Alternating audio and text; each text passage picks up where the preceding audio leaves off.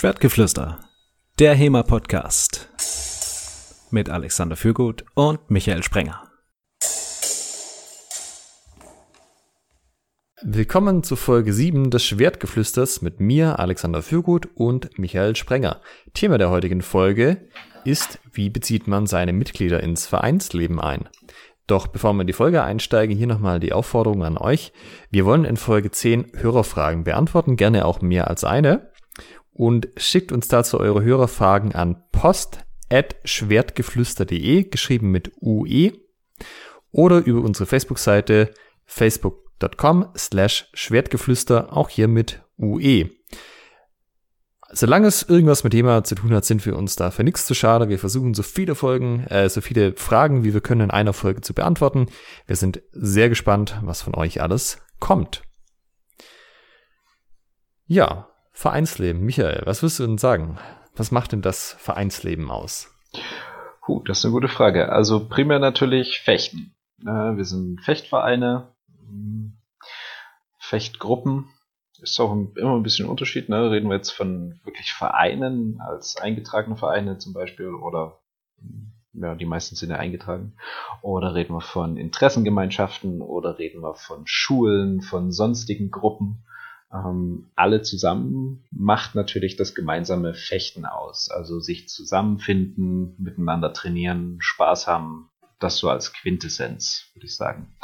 Und darüber hinaus, glaube ich, geht's dann schon, wird's dann schon ein bisschen spezieller, je nachdem, was du für eine Gruppenstruktur hast. Ähm, das, jetzt haben wir total äh, schon den ersten Punkt angesprochen, der total interessant ist, nämlich ob es da Unterschiede gibt zwischen den verschiedenen Organisationsformen, was das Vereinsleben angeht. Äh, den hatten wir gar nicht in unseren ähm, Talking Points mit drin. Aber äh, vielleicht vorher noch gibt's denn so ein paar allgemeine Dinge, die man sagen kann. Also das, was uns verbindet, klar, das Fechten. Das heißt, das Training selbst ist ein Teil des Vereinslebens oder des Gruppenlebens oder des Schullebens. Das, das ja auf jeden Fall. Aber was sind denn da noch so für Dinge, die man außenrum noch hat? Außenrum um das, ähm, um das Fechten an sich, um die, um die Trainingseinheiten, meinst du? Genau. Na, man kann sich natürlich mit seinen Sportkameraden, Sportfreunden und Freundinnen auch außerhalb des Trainings treffen. Ähm, das kann natürlich sein, um zu fechten am Samstagnachmittag auf einer schönen Wiese bei schönem Wetter. Das kann sein, um gemeinsam auch irgendwas zu tun, was mit diesem Hobby zu tun hat. Was weiß ich, irgendeine in die Rüstkammer gehen, irgend, sich eine Ausstellung angucken, ähm, irgendwie eine Vereinsfahrt zu organisieren. Mhm. Ja, das kann dann eben auch sein zu Events fahren, was dann schon wieder sehr Richtung Training geht, aber ja, irgendeine Fechtveranstaltung besuchen, zusammen auf ein Turnier fahren. Es kann aber auch sowas sein, wie sich abends mal auf ein Bier oder eine Bionade zu treffen und einfach so gemeinsam Zeiten zu verbringen. Ähm, wobei ich die Erfahrung gemacht habe, dass es dann auch wieder ums Fechten geht. Also es ist immer so, so ein zentraler Punkt. Ähm, äh, ja, was kann man noch machen? Vielleicht zu den Sachen, die du angesprochen hast, meinst du, da gibt es einen signifikanten Unterschied zwischen einer Organisationsform, ob ich jetzt einen eingetragenen Verein, eine Schule oder eine Interessensgemeinschaft bin? Oder meinst du, wir können da jetzt mal großzügig sein mit Vereinsleben, alle mit einschließen? Ich, alles, was ich kenne, würde ich da einschließen. Aber ähm, gerade was so Schulen angeht, da kenne ich mich auch nicht, nicht so aus. Also ich kenne ein paar Schulen, die würde ich da auf jeden Fall drunter zählen, also dass die auch ein, quasi ein Vereinsleben haben. Ähm, aber ich, da gibt es viel, viel mehr, die ich, die ich da nicht kenne. Andererseits kenne ich auch nicht alle Vereine, das muss ich jetzt zugeben. Naja, also ich denke, sowas wie eine Weihnachtsfeier oder so, das wird auch, äh, ich glaube, das ist relativ unabhängig davon. Das wird halt gemacht, wenn es jemand organisiert, wenn die Leute das wollen und ob da jetzt jemand mehr oder weniger Beitrag im Monat für bezahlt, ist ja, glaube ich, erstmal relativ egal. Also da sind wir bei einem interessanten Punkt, den du gerade genannt hast. Wenn es jemand macht, äh, wenn, die, wenn es jemand organisiert, wenn die Leute darauf Lust haben. Gleich drei Sachen auf einmal. Ja. Mit welchem willst du anfangen? Ähm, ja, wer, wer macht es denn eigentlich? Also wenn, wenn man jetzt im Verein eine Weihnachtsfeier oder Jahresabschlussfeier, wie auch immer man das nennt, ähm, organisieren möchte, wenn man sagt jetzt als Vereinsführung, ja, das ist eine gute Sache, unser Verein hat eine Jahresabschlussfeier oder eine Weihnachtsfeier oder ein Sommerfest, was auch immer, irgendeine Veranstaltung. Und jetzt? Können wir da noch einen Schritt zurückgehen? Sagt das denn der Vorstand? Sagt das die Vereinsleitung? Ah, das ist ein guter Punkt. Ähm, wer sagt das eigentlich? Ähm, wie, wie ist das bei euch? Wer sagt das bei euch? Also ähm, wir haben das ja unter anderem auch deshalb mit aufgenommen, weil, weil wir wissen, dass wir leicht anders organisiert sind. Ähm, kurz vorneweg, wir sind keine eigenständige Abteilung, sondern wir sind Teil einer Fechtabteilung. Also die Fechtabteilung und wir, das ist quasi eins. Wir haben äh, Schwabenfeder sozusagen unser Teamname. Eigentlich sind wir ähm, reguläres Mitglied des SSV Ulms als Fechtabteilung des SSV Ulms. Das heißt, wir haben zum Beispiel keinen eigenen, ähm, keine, keine komplett eigene Vorstandschaft für das historische Fechten. Wir haben Vorstände, die sind historische Fechter. Wir haben aber auch Vorstände, die sind olympische Fechter. Und bei uns ist es so, ähm, viele von den Sachen werden von den Trainern, also von aktiven Mitgliedern organisiert. Und wir haben was, das nennt sich Federführung. Da können wir, ja, ich erwähne es vielleicht gleich im Anschluss, ähm, wo wir uns auch nochmal organisieren. Aber im Endeffekt zum Beispiel, ich organisiere jetzt den Schwabenhau und typischerweise sind äh, Trainer ja auch die aktiven, also äh, mit die aktivsten Mitglieder eines Vereins. Und ähm, die kümmern sich dann halt auch um Dinge, ja, also zum Beispiel, wir haben jetzt ein Seminar im April mit Ossi, also mit italienischen Messer Ossi. Und das hat halt auch einer unserer Trainer gesagt, das wäre eine coole Sache und er kümmert sich darum und alle fanden es gut. Und das ist aber bei euch ja, soweit ich das weiß, nicht, ähm, nicht genauso. Nee, wir sind ein eigenständiger, eingetragener Verein mit einem dreiköpfigen Vorstand und ähm, sind keine, keine Unterabteilung. Also wir haben so ein komplettes Vereinsleben von Anfang bis Ende, von dem ganzen Verwaltungskram bis übers, über die Trainingsinhalte bis auch eben zu äh, ja, Organisationen von Veranstaltungen oder Workshops, wie das, was du jetzt angesprochen hast. Und sind die Leute aus dem Vorstand bei euch äh, mit den Trainern deckungsgleich? Nein. Also es sind äh, Vorstands, die Vorstandsmitglieder sind auch ähm, nicht regelmäßig im, im Training dabei. Ähm, das sind aktuell reine Verwalter, wenn ich das jetzt mal etwas, äh, ja, es klingt jetzt negativ, aber ich bin, so ist es. Ja, sind äh, reine Verwalter. Also das muss ja nicht negativ sein. Ähm, das kann ja auch von Vorteil sein, weil zum Beispiel der olympische Fechtteil für uns macht das auch so. Also die äh, haben ja relativ großen Jugendanteil und Kinderanteil. Ja. Und die sind logischerweise nicht im Vorstand aktiv. Das sind häufig halt Eltern davon zum Beispiel. Mhm. Ja, unser ehemaliger Vorstand, letztes Jahr wurde neu gewählt. Das war halt eine Mutter von, von einem von den Kino, die hat einen prima Job gemacht. Die hat sich halt um das Ganze gekümmert, ähm, war aber selber halt nie äh, irgendwie super aktive Fechterin. Ja, das kann durchaus äh, gut funktionieren. Das äh, will ich nicht bestreiten. Genau, also was das für uns halt heißt, dadurch, dass wir keinen komplett eigenen Vorstand haben, äh, wenn wir jetzt einfach sagen würden, ja, passt schon, Vorstand kümmert sich drum, ähm, das, das wäre halt irgendwie nicht der richtige Rahmen, um so rein historische Fechtevents irgendwie auf die Beine zu stellen. Ähm, und was wir haben, und das habe ich mir ganz schamlos von den Des abgeschaut, ist äh, die Federführung. Und zwar funktioniert das so, wir treffen uns ähm, einmal im Quartal, also alle drei Monate, bei ähm, einem von uns daheim. Jeder bringt Essen mit, also wir haben quasi wie so ein Buffet. Okay. Und da kann jeder mitmachen, der irgendwie im Verein ist und mitkommen und Essen mitbringen. Und da reden wir über Verwaltungsdinge. Also was wollen wir organisieren, was läuft gut, was läuft schlecht, was sollten wir irgendwie ändern. Und da kann jeder hinkommen und jeder kann, kann da sein Ding einbringen. Und dadurch, dass man das bei einem daheim macht und dass es da Essen gibt, ist das alles ähm, schon so ein bisschen ein lockerer Rahmen. Also es hört auch nicht auf mit so und jetzt ist das offizielle Teil vorbei und alle gehen heim, sondern da sitzt man halt noch ein bisschen rum und trinkt ein bisschen Bier und solche Dinge. Und das ähm, habe ich dafür eingefügt, äh, eingeführt, dass wir Leute im Verein, die gerne Dinge machen würden, dass wir denen eine Plattform geben, das anzusprechen. Weil ähm, ich glaube halt vorher war so ein bisschen auch der Eindruck da, ja, boah, keine Ahnung, irgendwie die Trainer machen das halt und ja, ich habe auch Ideen, aber wie kann ich die jetzt umsetzen, zu wem gehe ich da?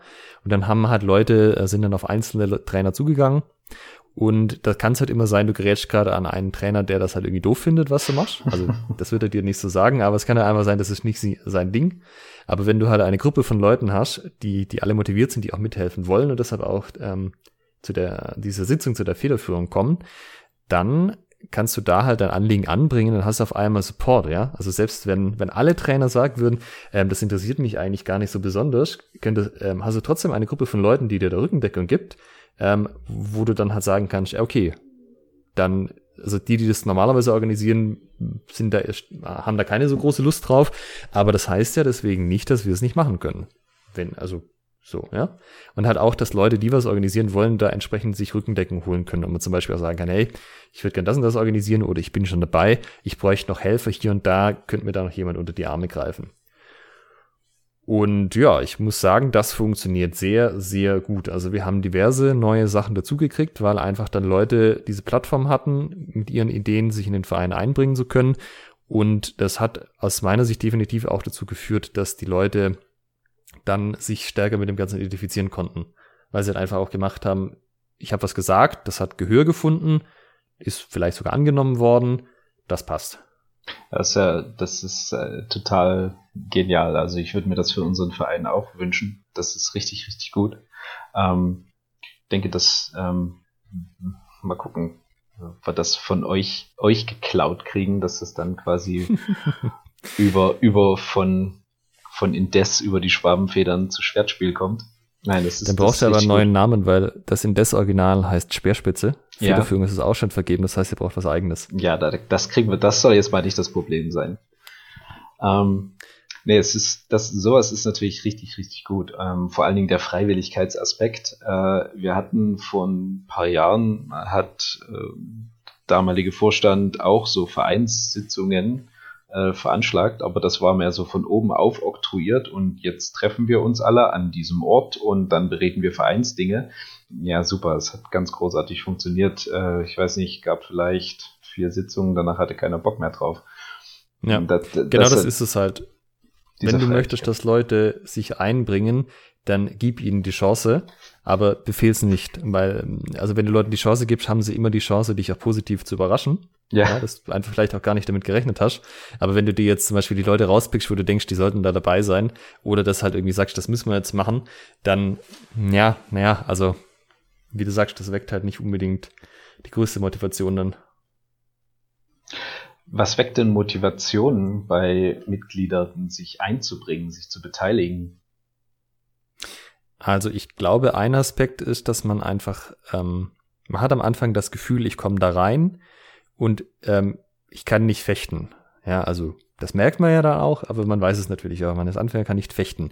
Und was damit einhergeht, ist so ein bisschen dieses, ähm, also selbst wenn ich eine Meinung zu irgendwelchen Dingen habe, das ist halt so eine Anfängermeinung und ah, die machen das alle schon so ewig und die können das auch so gut und ah, ah nee, das ist das ist einfach nicht relevant, was ich zu sagen habe.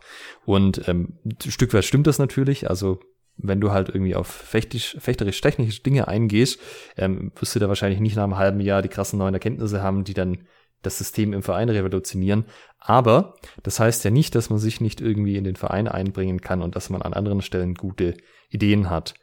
Ähm, und wenn du halt einfach sagst, naja, wir, wir wissen das wertzuschätzen, guck mal, da sind auch Leute dabei, die sind gerade mal ein halbes Jahr dabei, ähm, die dann vielleicht auch den anderen erzählen, wie es jetzt war und dadurch, dass es halt alles so einen unbedrohlichen Eindruck macht mit wir, wir essen halt im Wesentlichen und trinken ein bisschen was und dazwischen wird noch Zeugs organisiert, ähm, ist die Hemmschwelle halt da wirklich mal hinzugehen relativ niedrig, ja. Also es gab auch schon Leute, die haben sich dann halt danach auf irgendwas verabredet, ja, dann gehen wir noch irgendwie in eine, auf irgendeine Party weiter und naja, wenn wir da eh schon weitergehen, dann können wir da vorher doch noch gemeinsam hin. Und äh, letztes Mal hatten wir es tatsächlich so, da ähm, hatten wir rumgeschrieben, übrigens jetzt hier wieder Federführung bei dem und dem daheim. Und eine so, ah, echt, ich wohne im gleichen Hochhaus. Ja, dann kommt doch einfach vorbei. Ja, okay. Das ist ja genial. Wie viele nehmen dann immer im Schnitt bei euch da teil? Es sind schon immer so im Bereich von zwölf Leuten, also schon Boah, krass. ein signifikanter Anteil. Das ja, ist das richtig ist, gut. Das ist krass. Also bei uns die äh, die Leute, die sich quasi dauerhaft für das Vereinsleben wirklich proaktiv einsetzen, da brauchst du keine Hand für. Das ist ja. äh, krass. Also das sind nicht, vor allem nicht immer die gleichen zwölf, ja. Also mal hat einer mehr Zeit, mal hat weniger Zeit, mal kommen neue ja. Leute zu, alte Leute haben keine Lust mehr, was auch immer. Und die, also zum Beispiel eine Sache, die aus dem Ganzen auch rauskam, waren die Rossfechten-Seminare. Du warst ja auch bei einem da mit der ja. Theresa. Ja. Genau, und das war halt auch sowas, ähm, die, die Julia, die das bei uns ähm, gemacht hat, die hat halt, die kann halt reiten, ja, das Ganze sehr gut und hatte auch eigene Pferde und dann hat sie das halt irgendwann mal vorgeschlagen, ob die Leute da Interesse dran hätten. Dann haben wir das einmal vereinsintern gemacht, war irgendwie eine schöne Sache. Und dann hat sie das halt gemeint, so, hey, äh, wollen wir das vielleicht nochmal machen? Und meint ihr, das passt, wenn man das öffentlich macht? Da gab es ein paar Fragen abzuklären, auch ähm, ob das irgendwie über den Verein laufen kann und solche Geschichten und so fort. Aber das mhm. konnte man da halt machen. Es gab positive Rückmeldungen und dann hat das halt einfach nochmal stattgefunden als öffentliches Seminar, wo ich konnte leider an dem Tag nicht teilnehmen, aber wo ich zumindest mitgekriegt habe, dass das alles eine ziemlich gute Sache war. Es war auch auf jeden Fall eine gute Sache. Also es hat äh, sehr viel Spaß gemacht und äh, war, also wer macht Rostfechten in, in Deutschland sonst? Also das war ultra ungewöhnlich und auch, also ja, kurze Randbemerkung, das ist alles andere als trivial, auf so einem Pferd zu sitzen. ja. Was das auch für eine, für eine Leistung der damaligen Ritter war, ne, auf dem Pferd zu sitzen und noch eine Waffe zu bedienen und sich dann auch noch gegen den Kontrahenten durchzusetzen. Also, oh, krass. Genau, und genau um diese Aspekte und diese Erkenntnisse halt auch ähm, zu gewinnen, muss man es halt mal probiert haben. Einfach nur mal so im Kreis reiten und nebenher noch versuchen, irgendwas mit dem Schwert zu machen. Und das wäre halt nicht zustande gekommen, wenn es nicht ähm, diese Plattform gegeben hätte, wenn man nicht den Leuten die Chance gegeben hätte. Ähm, ich wusste nicht, dass das passiert, als ich das angefangen habe, zu sagen, Leute, lasst uns das mal machen. Da war am Anfang schon auch ein bisschen Überzeugungsarbeit notwendig. Ja. Aber ähm, ja, letztendlich äh, kamen halt viele gute Sachen bei raus. Oder zum Beispiel auch jetzt das Symphony of Steel von uns, was vor kurzem war, unser Turnier. Ähm, da hatte halt der Organisator, der es letztes Jahr gemacht hat, gesagt, er hat dieses Jahr keine Zeit. Ähm, wenn es jetzt an die Trainer gegangen wäre, dass die das hauptverantwortlich organisieren, wäre es wahrscheinlich nicht nochmal passiert, mhm. weil die ja einfach so schon viel auf der Platte hatten. Ähm, aber dann gab es halt jemand anders, der hat halt gesagt, ja, kann man das vorstellen, ich, ich würde das machen. Ähm, wurde halt auch signalisiert, dass er Rückendeckung soweit hat von der Federführung und vom Verein. Wenn er irgendwas braucht, soll er sich halt melden. Oder gibst beim, beim nächsten Mal ein Update, wie es aussieht. Und wenn dann halt noch irgendwas fehlt, sind halt Leute da, die haben das wahrscheinlich auch schon gemacht ähm, und können dann halt auch dir aushelfen. Und das sind manchmal halt nur Kleinigkeiten, wo du sagst, ah ja, stimmt, ah, da habe ich noch irgendwas daheim, das bringe ich nächstes Mal mit. Bis zu, dass du halt, also Leute haben ja auch zum Beispiel Fähigkeiten aus dem Arbeitsleben. Und auch das kann ja mal sein, du redest irgendwie drüber, halt, unser Schrank ist irgendwie komplett überfüllt mit den ganzen Schwertern, mit der Ausrüstung da drin. Und dann sagt einer, ja, also übrigens, ich arbeite auf dem Bau als das und das. Ich kann euch auch einfach einen neuen Schrank bauen, wenn ihr mir die Maße gibt. Und sowas kriegst du aber halt nicht mit, wenn du das, ähm, ja, wie gesagt, es geht halt darum, den Leuten eine Chance zu geben, dich positiv zu überraschen. Ja, das ist, das ist echt richtig gut. Was denkst du denn, ist ein, das Gegenteil, was ist ein Motivationskiller? Also wie schafft man es, möglichst wenig Vereinsbeteiligung zu bekommen? Das ist, glaube ich, also ein paar Punkte sind, glaube ich, relativ einfach. Der eine ist, auf keinen Fall loben, Leistung und Arbeit von Leuten nicht anerkennen, ja. Alle immer unterbuttern, sobald sie Eigeninitiative zeigen, am schlimmsten noch dem Trainer widersprechen. Also das, das muss ja eine Kultur sein, wo das halt auch dann Anerkennung findet, wo das auch gefördert wird, weil die Leute investieren da ja ihre Freizeit, ähm, teilweise auch ihr Geld. Und wenn du dann halt, ähm, also mindestens mal Anerkennung innerhalb des Vereins, dass du jetzt das wirklich gut gemacht hast und dass das eine gute Sache war, ist schon das Mindeste, was da passieren muss. Und wenn du halt so eine Atmosphäre hast, wo quasi nur das Wort des Trainers was gilt oder nur ähm, der der Trainer und sozusagen kein anderer hat irgendwas zu melden, ähm, also nicht nur was fechterische andere Dinge angeht und auch sonst was, so ich mache das jetzt und eigene, eigene Ideen sind bitte nicht erwünscht, weil zum Beispiel auch Vorschläge kommen, aber die halt nie umgesetzt werden. Das schafft halt so ein Feedback-Loop, wo dann die Leute wahrscheinlich nicht sich stärker in den Verein einbringen. Mhm. Also jetzt mhm. von der organisatorischen Seite. Mhm. Ja, ich habe gerade so eine Ahnung, warum das bei uns nicht so ganz so viel Beteiligung gibt wie bei euch. Denn äh, ja, es ist so, wie, wie du sagst, wir, ähm, wir waren bisher so ein bisschen davon geprägt, dass äh, wir, wir haben ja quasi Vorstand und mhm. ähm, bei uns wurde primär da durch den, durch den Vorstand alles organisiert und auch äh, so überorganisiert und auch nicht, nicht so richtig, äh, also nicht so richtig akzeptiert, dass es vielleicht innerhalb der Mitglieder da irgendwie andere Meinungen dazu gibt. Ja, und dann, dann hast du irgendwann das, das Ergebnis, dass dann die Leute sagen, ja, okay, ja, macht halt der Vorstand, sei jetzt mal dahingestellt, ob gut oder schlecht. Äh, aber die sagen halt, naja, so ist dann eben die Kultur und das, das pflanzt sich dann eben auch fort von, von Generation zu Generation an Leuten, die dann da hinkommen. Das zu durchbrechen ist dann auch immer nicht so einfach.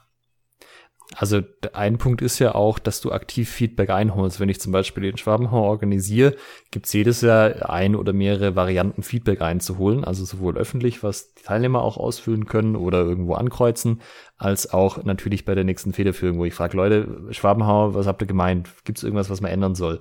Und wenn dann berechtigte Punkte kommen, ja, das war nicht gut, dann wäre die nächstes Mal anders. Ja, also ähm, das ist nicht so, dass ich da irgendwie pro forma frage, sondern ich bin aufrichtig daran interessiert, das nächstes Mal besser zu machen. Ja, also ich, ich habe das ja schon ein paar Mal erwähnt, das ist auch so ein bisschen dieser Anspruch ist, ich, ich möchte immer, dass noch ein Tacken besser werden, es geht immer noch ein Tacken besser. Ich möchte ja, die Exzellenz anstreben. Und dadurch ist mir das halt ähm, auch wichtig, wenn dass, dass ich halt dieses Feedback dann auch kriege, selbiges auch vom Training. Äh, das ist nicht immer ganz einfach natürlich, äh, wenn man gerade denkt, das wäre das geilste Training ever und dann meint irgendwie, ah, aber vielleicht ein paar nicht so cool. aber so ähnlich läuft das halt mit anderen Vereinsdingen auch, ja. Wenn, wenn die Leute halt merken, das, was sie sagen, wird umgesetzt, das wird zu Herzen genommen, man ist wirklich an Feedback interessiert, man äh, weiß das auch zu schätzen, dann erhöht das halt drastisch die Chance, vor allem wenn dieses Schätzen von Arbeit und von Feedback öffentlich passiert, dass sie sich dann auch ein Herz nehmen, auch wenn sie vielleicht ein bisschen schüchterner sind und das einfach trotzdem auch mal anbringen. Ja, das ist sehr cool. Wie geht ihr mit ähm, rechtlichen Aspekten um? Also, wenn man sagt, ja, man kann ja alles Mögliche vorschlagen. Ich könnte mir vorstellen, beim, beim Rossfechten, dass da auch so ähm, ein bisschen abgeklärt werden musste, wer ist denn jetzt dafür verantwortlich, wenn da irgendwie was passiert. Und wenn ihr da jetzt nicht so einen direkten eigenen Vorstand habt, der dafür alles verantwortlich ist oder sagt, dass er verantwortlich ist, äh, wie, wie, wie geht ihr damit um? Also wir haben im Vorstand schon einen Fechter, wie gesagt. Also einer von uns, der im Vorstand sitzt und die Sitzungen, da gehen nochmal zwei andere mit. Ähm, das ist halt was, was du mit dem Abteilungsvorstand in erster Linie, in zweiter Linie dann auch gegebenenfalls mit dem Hauptverein halt klären musst. Also aber das sind dann halt bürokratische Fragen, wo im Wesentlichen mit Leuten telefonieren oder E-Mails schreiben musst und dann kriegst du halt am Ende ein Daumen hoch, das geht oder Daumen runter, sorry, das geht nicht. Aber das ist ja unabhängig davon, von dem Vorschlag selber. Ähm, also ob man es durchführen kann, ist halt eine rechtliche Frage. Das muss man halt die Rahmenbedingungen klären. Aber das heißt ja nicht, dass der Vorschlag nicht gemacht werden kann, zum Beispiel. Ja, cool. Also und ähm, die, die Instanzen, die dann drüber sind, äh, sind dann auch immer so äh, zielführend äh, drauf, dass sie sagen, äh, in erster Linie wollen wir versuchen, das, das durchzukriegen und wenn es halt wirklich nicht geht, äh, dann müssen wir uns was anderes überlegen. Oder wie ist es bei euch? Ja, also ich meine, wir organisieren das ja alles selber. Wir brauchen ja keine Hilfe. Wir brauchen halt nur das Wissen, was quasi die Rahmenbedingungen sind, an die wir uns halten müssen. Ob es da Voraussetzungen gibt oder nicht. Ja. Ähm, prinzipiell sind die da alle sehr offen. Also auch ähm, von Anfang an, als wir halt in die Fechtabteilung mit aufgenommen worden sind, waren die alle super nett und haben uns unterstützt, wo es nur ging. Also das habe ich vorher so auch noch nicht erlebt. Also von daher, das, das funktioniert alles ziemlich gut. Das war ein ziemlicher ähm, Glücksfall, dass wir da auch so zusammengekommen sind. Wenn du jetzt äh, in einen anderen Verein kommst, zum trainierst mit denen oder äh, triffst dich abends mit denen, woran erkennst du, eine gesunde Vereinskultur? Äh, wir sind wir auch wieder so ein bisschen an diesem Ganzen, was sind denn eigentlich deine Ziele? Was glaubst du, was sind die Ziele deines Vereins? Und es kann ja sein, mir hat das zum Beispiel in Finne mal erzählt, ähm, das Training in Finnland ist halt nicht so einer, da redet man vorher und hinterher noch miteinander, sondern man kommt rein, trainiert und geht wieder heim. so stelle ich und, mir finnisches Training vor, ja das kann man ja so machen, wenn es einem einfach nur um das Fechten selber geht. Äh, gegebenenfalls ist das ja genau das, was man haben will. Ich denke aber schon, also zum Beispiel, wenn ich in die Halle komme und es stehen 10, 15 Leute in der Halle und es sagt aber keiner was, also so kein, kein Smalltalk, kein Gelächter, kein sonst was, da ist es vielleicht nicht die allergesündeste Vereinskultur. Ja, vielleicht kennen sich die Leute auf persönlicher Ebene gar nicht, dass sie gar nicht wissen sollen, was sie da miteinander reden. Ähm, wo, wohingegen, wenn du reinkommst und das ist großes Gelächter, großer Spaß, äh, dann ist es halt was anderes. Ja, dann, dann ist halt wahrscheinlich so, dass die Leute sich auch mögen. Und ich meine, man verbringt viele Jahre mit den Leuten. Das ist generell nicht schlecht, wenn man die mag. und gegebenenfalls halt auch sich einfach kennen und dann wissen, dass es, ähm, worüber man eigentlich reden kann. So, ey, ich habe gehört, du hast letzte Woche was hast da gemacht und so. Und auch zum Beispiel, also ich achte da ja auch als Trainer drauf, weil ich halt auch gucken möchte, dass ich die Kultur bei uns im Positiven beeinflusse. Das kann man machen, wenn man einmal weiß, was Probleme sind. Ähm, stehen zum Beispiel irgendwelche Leute am Rand und sind es immer die gleichen Leute, die irgendwie nicht in Unterhaltungen mit einbezogen werden. Auch sowas ist ja was, wo man dann mal gucken kann. Also gibt es vielleicht so einen harten Kern von irgendwie zehn Leuten und die sind eingeschworen seit zehn Jahren, aber die anderen kriegen da, kommen da irgendwie nicht rein, das wäre vielleicht auch nicht so geil. Also so dieses Einbeziehen von Leuten in das Vereinsleben, das ist was, was aus meiner Sicht schon aktiv passieren muss. Das muss man fördern und da sollte man sich nicht darauf verlassen, dass das so komplett von allein passiert. Ähm, also vielleicht ist es bei manchen Vereinen so, gibt ja sehr gesellige Leute, die das dann irgendwie alles raus haben. Aber ähm, ja, das ist, finde ich, total, total einen wichtigen Aspekt. Wie, wie wichtig ist es für dich, ähm, wenn du jetzt sagst, nehmen wir dieses, dieses finnische Beispiel, äh, würdest du in so einem Verein glücklich werden? Nee. Also, das ist halt einfach so, ich meine, du verbringst schon viele, viele Jahre mit den Leuten und wenn das dann eigentlich Fremde sind und nicht irgendwie auf freundschaftlicher Basis, dann nimmst du ja auch manche Sachen einfach ganz anders wahr. So, mit guten Kumpel kann ich sagen, hey du Arsch, lass den Scheiß und dann ist das kein großes Ding. Ähm, selbst wenn ich es höflicher formuliere und ich kenne den anderen mein Gegenüber halt einfach nicht so gut, kann sein, das wird ganz anders aufgefasst. Also das hat ja auch mit Vertrauen zu tun. Es ist ja total wichtig, dass man Vertrauen hat innerhalb des Trainings zu seinen Trainingspartnern, zu seinem Trainer. Und je schlechter man sich kennt, desto schwieriger ist es, dieses Vertrauen dann auch aufzubauen, weil man den anderen halt nicht so gut einschätzen kann und ihm halt aber auch ähm, Sachen vielleicht nicht so schnell verzeiht. Also es ist ein extrem wichtiger Aspekt, irgendwie sich im Verein auch gesellig äh, zu sozialisieren und die, dass die zwischenmenschliche Chemie stimmt. Also man muss ja nicht mit jedem können, ähm, mit jedem Einzelnen. Mit manchen trainiert man dann eben einfach nur und äh, zieht das professionell durch sozusagen. Aber ich denke mit dem, ich denke auch wie du, mit dem Großteil sollte man sich gut verstehen und äh, das sollte auch irgendwie ein angenehmes Miteinander herrschen. Würdest du da denn noch irgendwelche Punkte ergänzen wollen, was die gesunde Vereinskultur angeht oder Schulkultur oder Interessensgemeinschaftskultur? Na, was hatten wir bis jetzt? Also äh, man geht davon aus, man kommt jetzt irgendwo in einen Verein rein. Ähm, das ist wichtig, wie du sagst, dass die Leute miteinander reden, dass man das Gefühl hat, okay, hier ist auch miteinander, ne? hier ist Austausch auf vielfältigen Ebenen.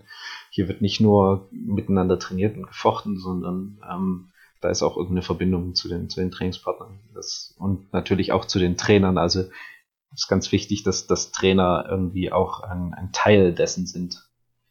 Ja. Ähm, dann sollte es wäre eine gesunde Vereinskultur, dass man nicht fragen muss, okay, wer organisiert die Weihnachtsfeier, sondern ähm, man eher zu tun hat, diese, diese ganzen Ideen, die dazukommen, irgendwie in vernünftige Bahnen zu lenken.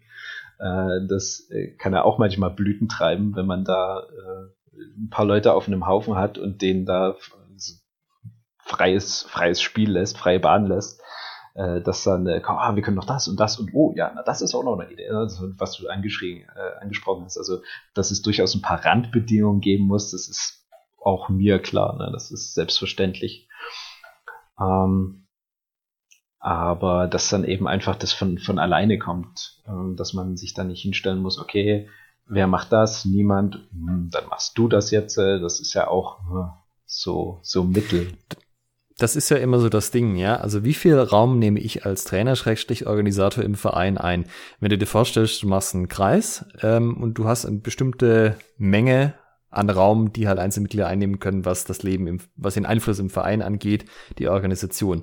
Wenn ich mich da jetzt breit mache und die ganze Fläche alleine ausfülle, dann hat kein anderer Raum, da irgendwie hochzukommen. Das heißt, ich muss mich auch bewusst zurücknehmen und diese Räume lassen, in die dann andere Leute reinwachsen können. Das ist ja gleich, wie wenn man neue Trainer ausbildet. Wenn ich alles einfach mache und dann erwarte, sobald ich da keine Lust mehr drauf habe oder nicht kann oder was auch immer, macht das dann schon jemand, dann klappt das nicht, ja. Es muss halt irgendwie die Möglichkeit da sein, dass derjenige in die, die Rolle auch reinwächst und das geht geht nur, wenn ich mich an der Stelle als, äh, als der, der den Platz jetzt gerade einnimmt, einfach rausziehe und sage, hey, ich lasse dich das machen, ich unterstütze dich dabei. Wenn du irgendwie Tipps brauchst, Hilfe brauchst, gibst Bescheid. Aber das ist jetzt erstmal dein Ding. Ich äh, stehe wohlwollend daneben sozusagen.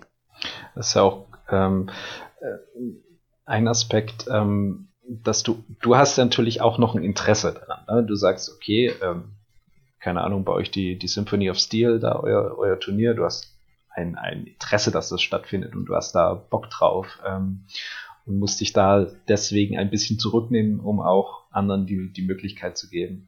Anders ist es natürlich auch nochmal, wenn die, die das organisieren, ob sie das jetzt wollen oder sollen, mal dahingestellt, aber die, die das organisieren, eigentlich an der Sache an sich jetzt damit gar nicht so eine Verbindung haben. Da, was weiß ich, wenn jetzt jemand, der kein Turnierfechter ist, ähm, die, die Regelwerke für irgendwie ein, ein Turnier organisieren soll, das irgendwie, ähm, der, wo man dann gar kein so inhärentes Interesse hat. Kannst, kannst du mir das vielleicht mal irgendwie beschreiben, weil ich kann mir das nur ganz schwer, schwer vorstellen. Ich weiß, das ist auch bei anderen Gruppen so, dass das so gehandhabt wird, aber das ist irgendwie so, so fern meiner äh, HEMA-Erfahrungswirklichkeit.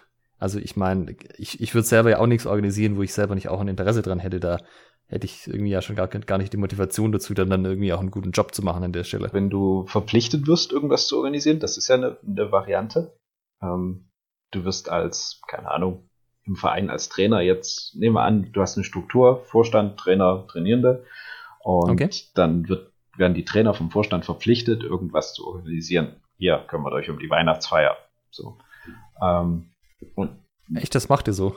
Nee, das war jetzt, nee, nee, nee, nee Moment. So, okay. ich, rede jetzt nicht unbedingt von uns, ich rede jetzt von einem, ähm, äh, ich rede jetzt, äh, das ist jetzt beispielhaft. Okay, nee, weil ich meine, das ist halt schon so was, wo ich mir denke, das gibt es. So jemand kommt her und ich mache freiwillige Arbeit in meiner Freizeit äh, aus, aus Lust an der Sache und jetzt kommt jemand her und sagt, du musst das machen?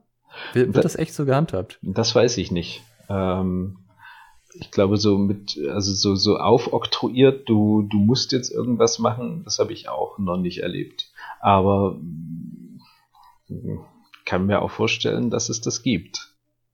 Okay.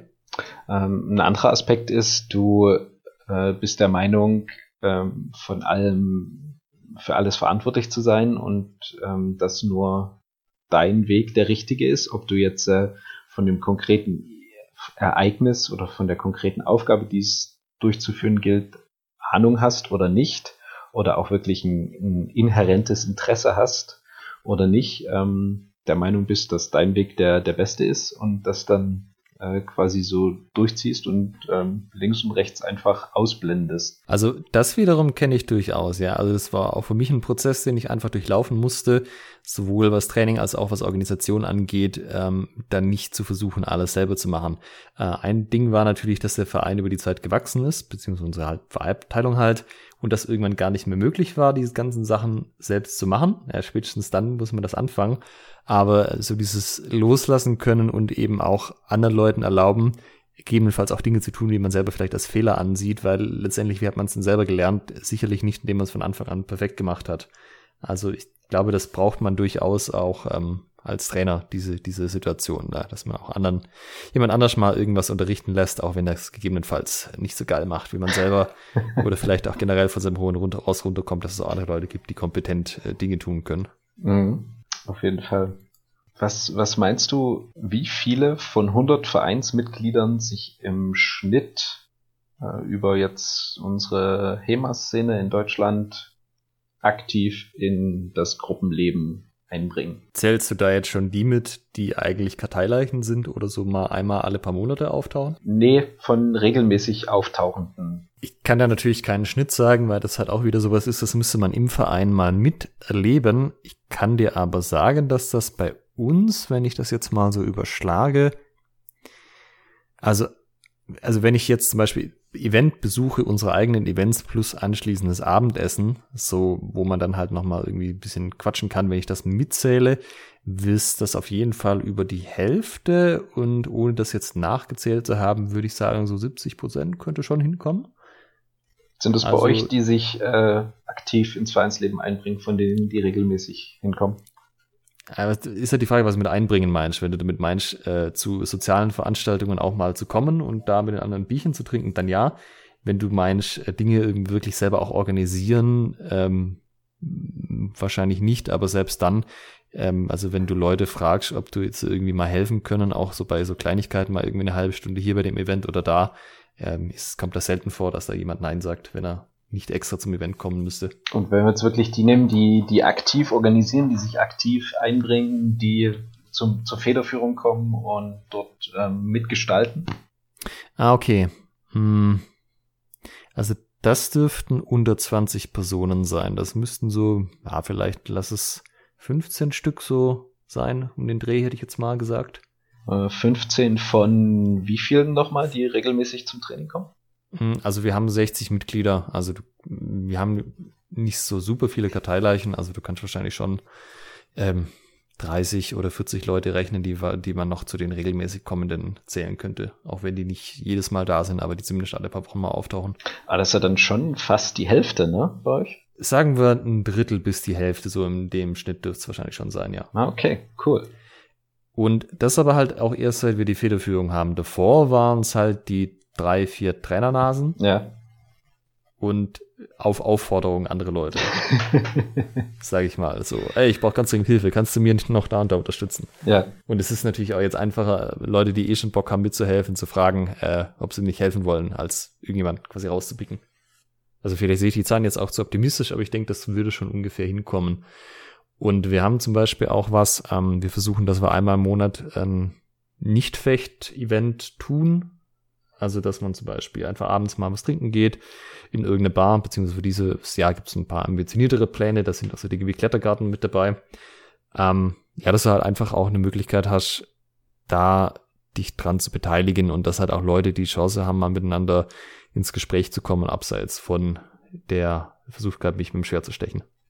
Das macht ihr einmal im Monat. Das, das Ziel, das klappt nicht jeden Monat und manchmal wird auch, ah, wir haben eh großes eigenes Event, wo die meisten Leute, die aktiv sind, da sind, dann nehmen wir da halt das Abendessen mit dazu. Ja, okay. Aber ja, prinzipiell ist das das Ziel, einmal im Monat zu machen. Wow, das ist ja echt stark. Also wir haben da ähm, quasi eigene Leute dafür, die sich darum kümmern, dass das passiert. Und das ist halt auch was, wenn du, wenn du dir das überlegst, äh, andere Vereine haben halt irgendwie einen Stammtisch oder so. Wir haben das nicht so unser Stammlokal, weil auch in der Nähe von der Halle einfach keins ist. Das wäre auch ganz nett, aber ist halt nicht möglich. Und daher versuchen wir halt auf der Schiene das irgendwie ähm, hinzukriegen. Cool. Macht ihr da was in der Richtung? Also geregelt?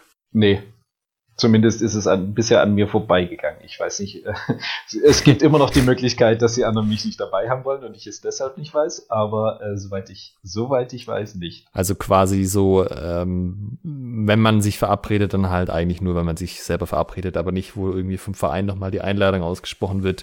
Das sind Vereinsleute, kommen gerne mit. Nee. Nee. Okay. Also, ja, klar gibt es so ein paar Veranstaltungen pro Jahr. Es ist äh, die Mitgliederversammlung und die Weihnachtsfeier, die sind relativ fix. Ähm, manchmal kriegen wir es auch noch hin, irgendwie so ein kleines Sommerfest oder irgendwie so ein Picknick äh, zu organisieren, aber das war's dann auch. Und das sind dann auch immer dieselben Nasen, die sich drum, drum kümmern. Ja. Okay. Ja. Also, weil das ist halt auch sowas, wenn du jetzt sagst, das ist was vom Verein, ihr seid alle dazu eingeladen, unabhängig des Kenntnisstandes, und du sprichst so eine offene Einladung aus und ähm, du guckst dann auch im Training halt, dass du Leute nochmal gezielt ansprichst, gerade wenn sie frisch im Verein sind, hey, wir machen das und das, wäre cool, dich dabei zu haben, ähm, dann hast du halt auch ein Level von ähm, Willkommen heißen. Ja. Was, was dafür sorgt, dass die Leute langfristig auch bleiben. Also du profitierst ja auch dann als Gesamtverein davon, weil die, also ich sag mal, wenn du in eine schlechte Kultur kommst, wenn du schlechte Stimmung hast, die Leute irgendwie nicht kennst oder so, dann trainierst du vielleicht schon ein paar Jahre mit, wenn es dir irgendwie die Sache wichtig ist. Aber viele haben ja auch gar nicht so einen krassen Anspruch, dass sie irgendwie der super krasse Fechter sein wollen. Aber wenn die halt sagen, ich habe da Spaß, ich treffe mich da mit netten Leuten, das macht irgendwie alles Laune, dann hast du halt diesen positiven, äh, diese Rückkopplungsschleife, wo du halt immer denkst, ah, ins Training gehen, das macht, ist irgendwie cool, weil ähm, ich gehe halt da gut gelaunt raus und es ist ja nicht nur der Sport, der da mit reinzählt, sondern halt auch das drumherum. Ja, habe ich mich da jetzt mit meinen Freunden zwei Stunden gehauen oder mit irgendwelchen Leuten.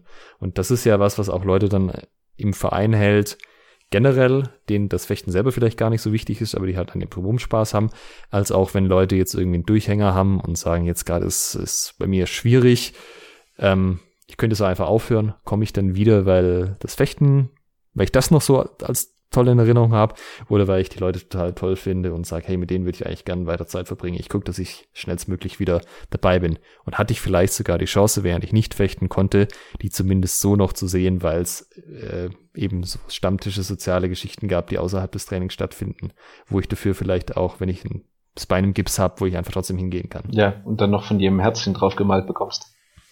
Ja, genau. Ja, das ist cool.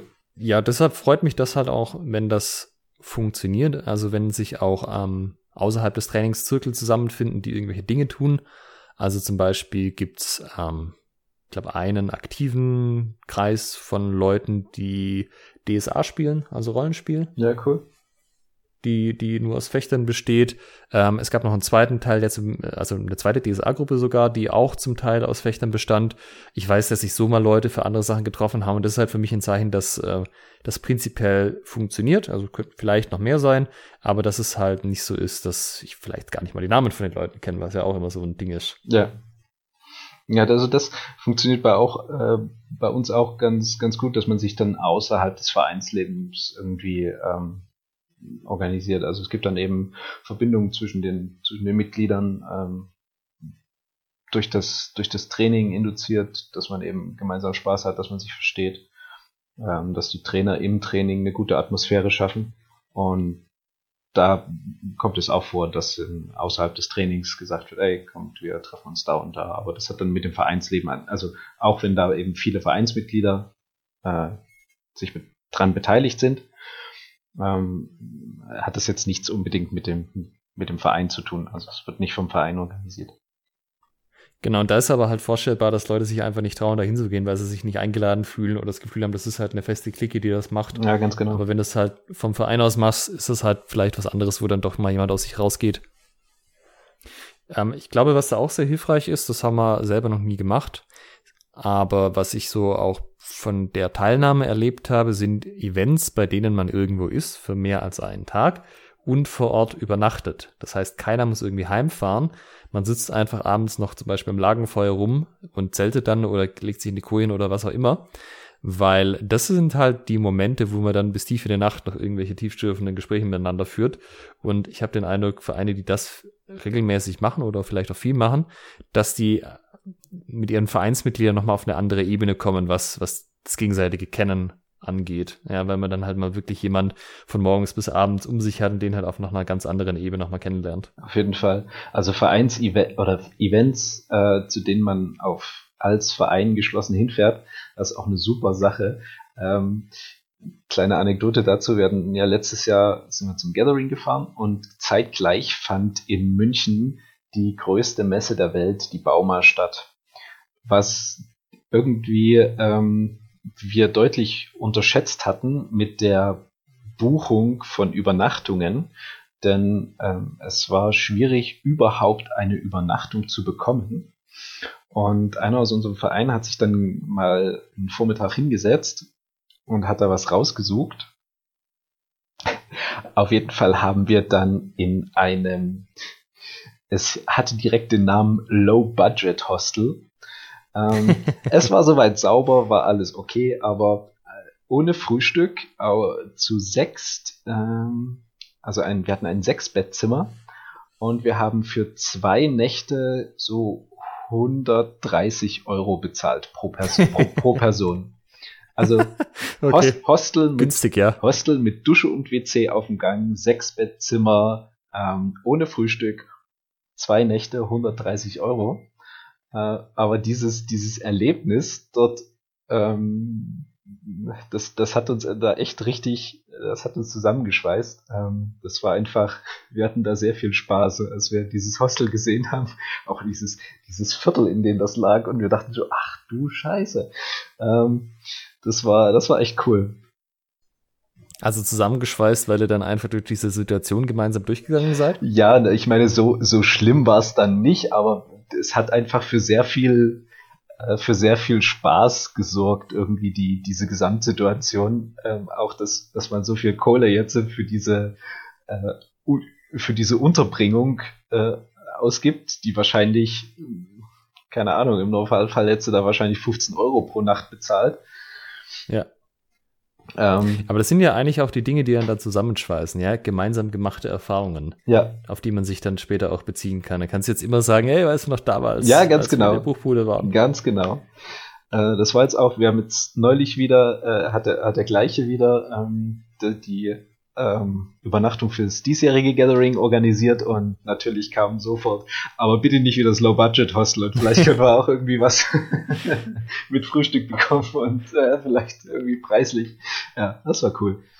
Ja, es gibt ja dann auch so ein bisschen diese Vereins-Running-Gags, ja, das ist ja auch ein Zeichen, wo du dann zeichnen kannst, du bist Teil der Gruppe, weil du halt einfach ähm, quasi einer der ähm, nicht involvierten, wie heißt äh, Eingeweihten bist, ja, dass du den, den Gag kennst, dass du ihn mitlebst. Und auch das sind ja einfach so, so Kleinigkeiten, die eine Gruppe zusammenschweißen. Auch Vereinskleidung. Oh, das hat man noch gar nicht. Vereinskleidung finde ich total wichtig, weil das gibt dir eine gemeinsame Identität, ja. Wenn alle mit einem Vereins-T-Shirt rumlaufen, ja. dann ist, oder Rashguard in unserem Fall, das ist halt was, wo du wirklich sagst, ich bin Teil davon, ich habe das auch. Ich, ja, also dann ist nicht so diese, diese Trennung da und ähm, die, ah, wie soll ich das sagen? Also wenn du halt ein gemeinsam, wenn dein Selbstbild, die, das du von dir hast als Fechter, die anderen Mitglieder deines Vereins mit einschließt, weil du halt über die gemeinsame Darstellung, über das gemeinsame Look, über die gemeinsam gemachten Erfahrungen, da, da dich als Teil von was Größerem siehst und die anderen halt als Teil von dem Ganzen, wo, zu dem du auch gehörst, ähm, dann ist das halt was auch, was auf vielen Ebenen dann Verbindung schafft zwischen den Leuten. Auf jeden Fall, da leisten Tom und Sandra von Eight Openings ja auch gerade ihren, ihren Beitrag mit der ähm, Individualisierung für Vereine, den, mit den Rush Guards. Äh, wir haben unseren auch jetzt ähm, in Auftrag gegeben. Und ähm, ja, das, das auch dieser Gestaltungsprozess äh, hat da äh, war, war, war sehr interessant. Ähm, wir, hat da auch zu äh, durchaus Beteiligung geführt. Äh, andere haben dann wiederum gesagt, na, so, ich glaube, dass das Motiv, worauf es hier hinausläuft, das äh, wird dann, dann doch nichts. Ähm, das ist dann doch nicht so mein Ding. Aber da kam dann auch eben direkt der Vorschlag, äh, ja gut, dann machen wir halt noch einen zweiten. Äh, also es wird dann perspektivisch wahrscheinlich zwei Schwertspiel-Vereins äh, Rush Guards geben.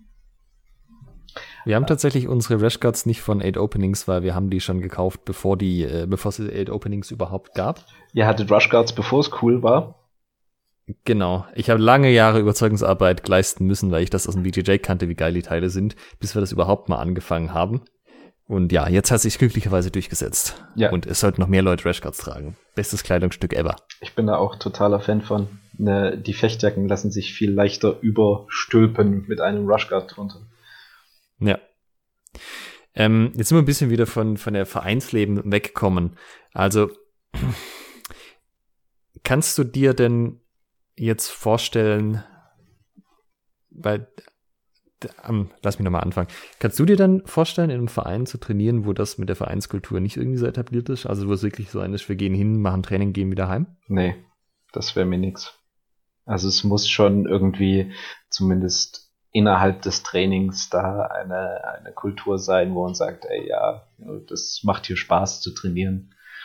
Das wäre mir, wäre mir witzig, äh, wäre mir, wäre mir wichtig. Witzig ist wichtig. Okay, und was gibt's Sachen, wo du sagen würdest, das wäre so ein K.O.-Kriterium? Also, ähm, da, da kann, also selbst wenn die generelle Kultur okay ist, wenn irgendwie das so ein Ding ist vor Ort, dann hätte ich da keine Lust mehr drauf? Oder hast du da mal was erlebt? Nee, also in HEMA-Vereinen habe ich da eigentlich, kann ich mich nicht erinnern, irgendwas erlebt zu haben, wo ich sage, uff, äh, also das Training mache ich hier mit äh, oder diesen, diesen Workshop, aber dann reicht es mir auch wieder, euch äh, gekannt zu haben. Ähm, das habe ich noch nicht erlebt. Ähm, okay. Ja klar, ich sag mal, Politik ist immer so ein Thema, wenn das so ein bisschen in welche Richtung auch immer Überhand nimmt in der Vereins, äh, im Vereinsleben in der Diskussion, ne, wenn das ja. der, das Füllthema ist in der, in der Umkleide oder das Umkleidenthema. Äh, da läuft mir auch immer ein bisschen zu den Ohren raus. Ähm, aber das erlebe ich bei uns nicht und das habe ich auch bisher in keinem anderen HEMA-Verein erlebt. Ähm, okay. Ich merke das halt bloß ab und zu, wenn irgendwie wenn du eine Halle, keine eigene Halle hast, sondern die dir wiederum mit anderen Vereinen teilst und dann Leute vorher noch in der Umkleide sind, wenn dann mal irgendwie so viele Gespräche sind, das ist halt immer so, nicht so mein Fall. okay, weil, also ich frage zum Beispiel, was ich ähm, halt aus Judo zum Beispiel auch kenne, ähm, du hast ja diese Gürtelgrade und wenn du halt höhere Gürtelgrade hast, bist du zumindest mal länger dabei. Im BJJ sagt das auch was über deine Fähigkeiten aus, im Judo auch, nur in begrenzterem Maße. und das geht aber, ähm, also ich habe das nicht überall erlebt. Ich war auch auf ein paar Seminaren und so. Ähm, manchmal geht das mit so einer gewissen Arroganz auch einher.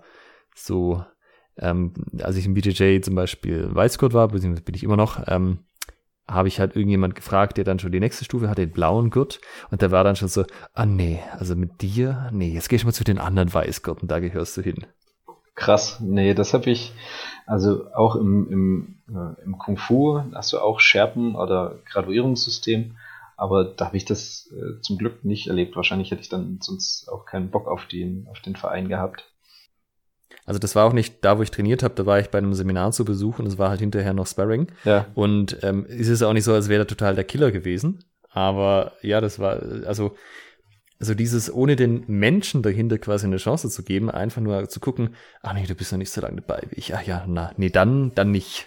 Ja, krass. Ja, das ist halt irgendwie, also das fand, das fand ich sehr abschreckend tatsächlich. Der, also in der Schule, wo der war, hätte ich dann auch gesagt, wenn die alle so drauf sind, dann nee, danke, egal wie gut das Training wäre. Ja, das stimmt. Also Arroganz, Selbstherrlichkeit und Überheblichkeit sind äh, wirklich ein, ein Killerkriterium für das Vereinsleben. Äh, von aus welcher Richtung auch immer. Sei es jetzt äh, durch Graduierungssysteme oder sei es von Trainer zu Trainierende oder von Vorstand nach unten irgendwie, in, in welcher ja. Form auch immer, das ist, äh, geht gar nicht. Also das ist zum Beispiel auch was, was ich versucht habe, von Anfang an irgendwie hervorzuheben. So, wir machen das zusammen ähm, ich gebe es vielleicht das Training, aber das ohne die Trainierenden wäre das nicht möglich, logischerweise. Ja. Und das ist halt auch sowas, wo man dann, ähm, das, das kann man sagen, das kann man so meinen, muss man aber halt auch nicht. Ja, du meinst, dass man es wirklich leben muss. Genau, und ähm, ich sage auch vor Turnieren immer gerne den Spruch, also welche Schwabenfeder am Ende gewinnt, ist mir jetzt echt egal. Okay, also an, an der Vereinsgrenze hört es dann ein bisschen auf, habe ich das Gefühl bei euch, ja? Das sind halt die Leute, die man jede Woche sieht, genau. So Vereinsgrenze wird es dann schwierig, aber innerhalb der Vereinsgrenze da, ah, weißt du, möge die bessere Schwabenfeder gewinnen. Hart, technisch gut aussehend und vor allem bescheiden, ne? Äh, genau.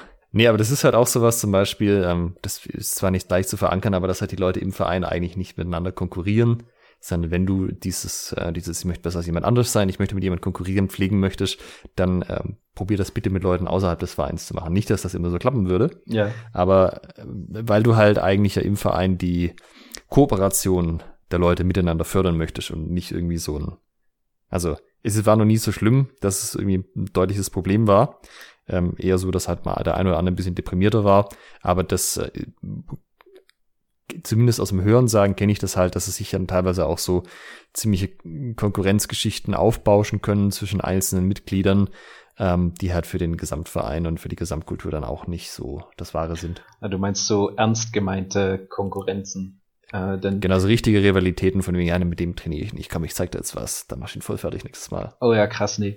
Ähm, also was, was äh, ich von, von mir selbst auch kenne, sind so ähm, wie soll ich sagen, so gegenseitiges Anstacheln, ne? dass man ähm, sich so gegenseitig pusht. Äh, da gehört auch manchmal so ein bisschen, ähm, ja, also ich will nicht sagen Konkurrenz dazu, aber äh, dass man dann zum Beispiel sagt, äh, also ich habe einen, einen Trainingspartner, mit dem ich extrem gerne konkurriere, äh, mit dem ich extrem gerne trainiere. Ähm, und wir, wir stacheln uns dann auch gegenseitig immer so ein bisschen an und er so, hm, na, was meinst du, schaffst du es mal wieder in die K.O.-Runde seit langem? Und ich so, ne, also, warte mal ab, ne, so, so eine Geschichten. Ähm, das ist, äh, das trägt meiner Meinung nach auch immer ganz, ganz gut dazu zu bei, äh, da eine, eine angenehme Atmosphäre zu schaffen. Also wir trainieren ja auch zusammen, ähm, versuchen aber dann trotzdem im Training immer noch mal so, so einen kleinen Ticken irgendwie dem anderen dann äh, doch noch mal irgendwie überlegen zu sein. Äh, darf natürlich, so wie du sagst, nicht, nicht überhand nehmen. Ne? Das ist halt was, was ich als ähm, produktiv ansehen würde, weil das, was ihr macht letztendlich, ist, dass ihr euch beide pusht, dass ihr beide auf neue Höhen kommt. Ja, ihr versucht absolut. nicht den anderen runterzunehmen. Und äh, das ist ja auch so ein bisschen das Ding, was auch erfahrene Mitglieder, Fechter im Verein tun sollten. Sie sollten immer bestrebt sein, die anderen mit nach oben zu ziehen, anstatt sie sozusagen unten zu halten, dass man zum Beispiel selber irgendwie der geilste Hecht im Verein sein kann. Ja, das geht so lange gut, bis du an die Vereinsgrenze kommst, dann äh, wird eine neue Realität geschaffen. Ja.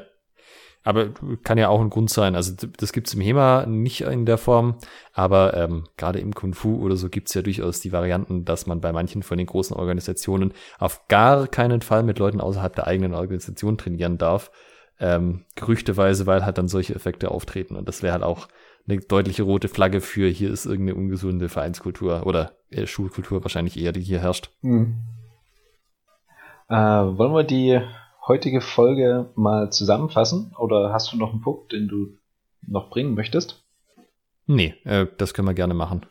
Können wir es, fassen wir es zusammen. Einsatz äh, sozialisiert mehr. More Socializing im Verein. Setzt euch für, für aktives Vereinsleben ein. Es ist nicht schwer, es tut nicht weh und es bringt ausschließlich Vorteile, sowohl für euch als auch für den Verein. Ich würde halt den Leuten, die das hören, die in einer entsprechenden Rolle in ihrem Verein sind, mal dazu anregen, schaut euch das einfach mal nüchtern an. Wie ist es in eurem Verein? Kennen die Leute sich gegenseitig? Wissen die was übereinander? Kennen die überhaupt ihre Namen? Reden die miteinander? Machen die was außerhalb des Vereins? Und dann überlegt euch, was euch lieber wäre. Ja? Wollt ihr dahin kommen, dass die Leute sich gut kennen? Wollt ihr dahin kommen, dass es eine Gruppe von Freunden ist? Dann überlegt euch, was ihr machen könnt. Aber auch wenn ihr nicht in einer Rolle seid, wie jetzt Vorstand oder Trainer, könnt ihr immer noch das mal angucken und ähm, ja, gegebenenfalls auch einfach mal einen, einen jemand mit entsprechendem Einfluss mal drauf ansprechen, ob man dann nicht was machen könnte. Also auch das ist sicherlich mal ein Versuch wert, wenn man mit der aktuellen Situation vielleicht nicht ganz so zufrieden ist. Ja, das ist gut. Mein, mein Hinweis ging quasi mehr an die, an die Einzelmitglieder und deiner mehr an die Organisation. Also nochmal von, von mir zusammengefasst, es kann euch keiner verbieten, euch zu beteiligen, ähm, eure Meinung oder Ideen vorzubringen, irgendwas ähm, machen zu wollen. Ihr müsst es einfach nur überhaupt erstmal ansprechen und ähm, kann euch auch keiner verbieten, andere Vereinsmitglieder zu fragen, hey, wie siehst du das? Ich würde das äh, so und so machen, ich hätte Bock, das und das zu organisieren, wollen wir das mal machen? Lass uns mal zu den Verantwortlichen gehen und da das anbringen. Ganz genau. HEMA kann einem niemand was verbieten, außer der HEMA-Polizei, die dann auch sagt, ob du überhaupt HEMA machst oder nicht. Ob du ein guter Fechter bist oder nicht. Genau. Dann, Michael, danke dir für das Gespräch. Unsere lieben Hörer danke ich sehr für, unser, für Ihre Aufmerksamkeit. Nochmal die Erinnerung, sendet euch, sendet uns eure Hörerfragen post at schwertgeflüster.de mit UE oder über unsere Facebook-Seite Facebook slash Schwertgeflüster ebenfalls mit UE. Michael, danke dir. Danke, Alex. Tschüss. Ciao. Liebe Hörer, ihr könnt euch nächstes Mal auf das Thema freuen, wie organisiere ich das perfekte HEMA-Event?